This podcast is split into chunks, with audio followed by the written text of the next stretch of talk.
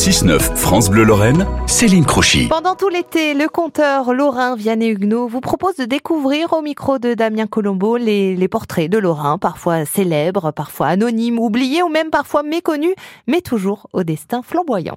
Bonjour Vianney Huguenot. Bonjour Damien. Ah, beaucoup d'entre nous se souviennent de ses mimiques, son Mm. bégaiement, son jeu de scène. L'acteur Darry Cole fut furtivement lorrain et Vitellois. hein. Oui, c'est vrai, il, il naît et il ne vit que quelques années de son enfance dans la ville thermale vosgienne où son père est médecin. André Darico prendra plus tard le nom de Darry Cool pour le jazz et le côté américain. Je le cite là. Alors sa vie avant pseudo se tisse de, de drames. Euh, le premier drame, c'est qu'il est le fruit d'une relation adultère de son père et sa mère s'enfuit.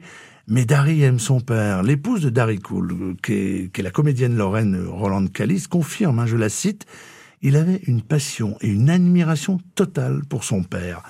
Et la mort de son père va donc constituer un nouveau drame. Et ses bégaiements et zozotements, s'ils contribuent immédiatement à son succès, forment une autre blessure, hein, née d'un traumatisme de l'enfance. Il détestait quand on l'imitait, explique Roland Callis.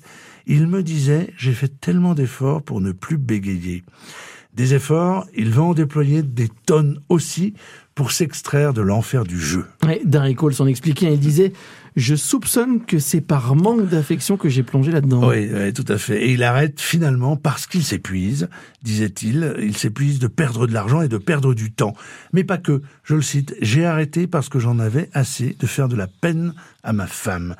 Une femme euh, issue de la bourgeoisie messine et, est déjà marquée par sa mère joueuse, qui a terminé sa vie en dilapidant toute la fortune de son père.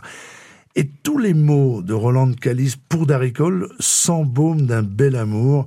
Je la cite à nouveau. Darry n'a jamais eu la grosse tête. Il était tellement intelligent, tellement fin, tellement fragile. Elle peint la personnalité d'un homme souvent blessé, mais heureux, honnête et sensible.